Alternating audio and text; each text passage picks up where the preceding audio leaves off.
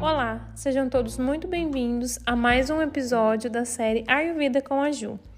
E nesse episódio a gente vai falar um pouquinho mais sobre algumas outras condutas físicas. Então vamos lá.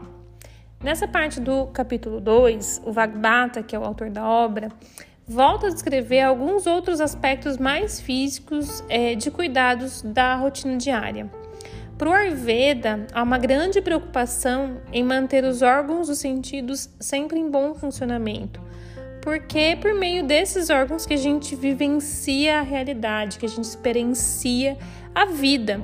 Então é pelo que a gente ouve, pelo que a gente fala, o que a gente sente de cheiro, sensações ali, visão, é, tato, né? Por, por meio desses órgãos que a gente experiencia uma realidade ao nosso redor e a gente interpreta isso, e isso faz com que a gente tenha experiências, né? Sendo assim, ao cuidar dos órgãos do sentido, do nosso nariz, da boca, as orelhas, os olhos, o tato, a gente não deve menosprezá-los. É, então a gente não deve negligenciar esses cuidados diários. Se a gente quiser ter esses órgãos funcionando perfeitamente, né, por mais tempo, para que a nossa percepção daquilo que acontece ao nosso redor não fique prejudicada. Mas também a gente não deve tratá-los com excesso de cuidado. Todo excesso também é prejudicial. Excesso de cuidado também não é legal. Então a gente não precisa ter uma preocupação muito excessiva, mas sim lembrar que a gente precisa cuidar desses órgãos. Se a gente quer ter uma visão melhor, não quer usar óculos, a gente precisa cuidar dos olhos. Se a gente quer ter um olfato bom, funcionando direitinho, para a gente poder sentir gosto né, da comida, a gente também precisa cuidar desse olfato, dos ouvidos, né? Então, tudo tem uma causa, seja para doença ou para saúde. Se a gente quer ter saúde, a gente precisa causar saúde, a gente precisa ser responsável por tratar esses sentidos, o corpo todo, para que a consequência seja a saúde, né? Então, todos esses cuidados, sejam eles físicos ou morais, devem estar alinhados uh, com três grandes objetivos de vida que o Ayurveda entende aqui que é algo comum a todo ser humano. É aquilo que todo ser humano busca nessa vida, né? O primeiro deles é Dharma, que são condutas éticas, regras morais para se viver numa sociedade, a gente precisa obedecer um certo conjunto de regras ali. É, arta, que é a busca pela riqueza, pela segurança, né? Segurança em todos os sentidos. Então, se a gente não tem minimamente condições de comprar o nosso alimento, de se proteger, de ter um abrigo, é, é difícil a gente ter saúde, viver uma vida plena, né? Então, todo ser humano busca essa riqueza, essa segurança.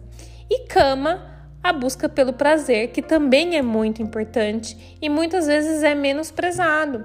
A gente às vezes não dá valor para algo que é prazeroso, né? E ele também entra aqui como igualmente é, relevante. Se a gente analisar bem, a gente vai ver que todas as ações que a gente faz levam em consideração esses três objetivos de vida aí, para que a nossa vida seja vivida de uma forma mais agradável e saudável. Mas deve-se sempre levar em conta o caminho do meio. Então a gente não uh, quer ser uh, extremo, né? Então precisamos evitar os extremismos, fazer sempre o melhor diante daquilo que é possível para cada um. Se a gente for pensar em relação ao corpo físico, algumas questões de higiene pessoal que devem ser observadas. Então, os pelos, os cabelos do corpo, de acordo com uh, o capítulo 2, devem ser devidamente aparados. Orifícios por onde saem as nossas excretas, como por exemplo né, o nariz, ouvidos, olhos, a uretra, é, o ânus, né? Devem estar sempre limpos e o banho deve ser diário, de forma a manter o corpo sempre limpo e com um cheiro agradável. Então, há mais de 5 mil anos já havia essa importância do banho, né, para a gente manter o corpo saudável e limpo. Ao se vestir, deve-se usar roupas agradáveis, respeitosas e bonitas, mas simples, nada muito espalhafatoso ou exagerado e que chame muita atenção. Então a gente consegue entender aqui nos Samhitas uma preocupação, inclusive, com a forma de se vestir, porque isso impacta as pessoas que estão ao nosso redor. Né? Claro que a gente precisa é, se vestir de uma forma que fique confortável, seguro para o nosso corpo, mas também levando em consideração o contexto. O indivíduo deve carregar consigo aquilo que considera divino, sagrado, importante, que pode ser também algo material, como por exemplo uma pedra preciosa, se você considera isso como é, algo que vai te proteger, como uh, um pingente, um colar, um dinheiro, mas também pode ser atitudes que você considera divinas, que você considera importante, né? Como algumas palavras que podem ajudar as pessoas, ou também é, algumas ervinhas, caso você vá viajar, vá se deslocar, né? Então, de repente, ter com você coisas que você considera importante que vão te ajudar a, a, sem, a seguir saudável, né? Seguir no caminho da saúde. Então, no caso de algumas ervas, pode ser interessante, né? Porque a gente pode precisar fazer o uso delas de forma medicinal em algum momento, né? Caso a gente não esteja no lugar onde é facilmente encontrável algumas ervas, né? Então, de repente, carregar quando a gente for sair é, é uma forma de é, lembrar de, de ter um cuidado a mais, né? Ao sair durante o dia, o Samhita sugere que a pessoa carregue, o indivíduo, né, carregue sempre uma sombrinha para ficar protegido tanto em caso de muito sol ou de chuva. Use calçados confortáveis e olhe sempre à frente. Caso haja uma extrema necessidade de sair à noite, a, recom a recomendação dos Samhitas é que isso seja feito levando consigo um bastão. Então a pessoa precisa estar tá preparada, protegida, né? Cobrir a cabeça para se proteger aí do tempo, do clima. E, se possível, nunca sair sozinha, sempre acompanhado de alguém.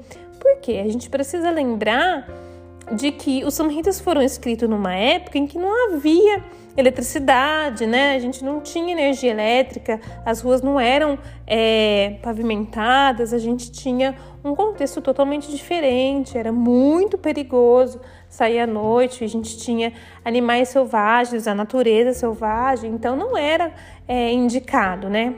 Que isso se, é, fosse feito nessa época. Então, caso fosse muito importante, a indicação aqui era de que a pessoa carregasse consigo algum bastão, algo que ela pudesse se proteger, né? Então percebam aqui a preocupação dos samhitas em manter esse corpo, esse indivíduo saudável, onde quer que ele vá, é, onde quer que ele esteja, né? Então isso é muito bonito e, e a gente entende que uh, dá pra gente, é super possível, dá pra gente ser saudável independentemente de onde a gente esteja, né? A gente só precisa ter essa consciência e tomar algumas atitudes para que isso seja possível em qualquer lugar. Bom, esse era então o conteúdo que eu queria tratar com vocês nesse episódio.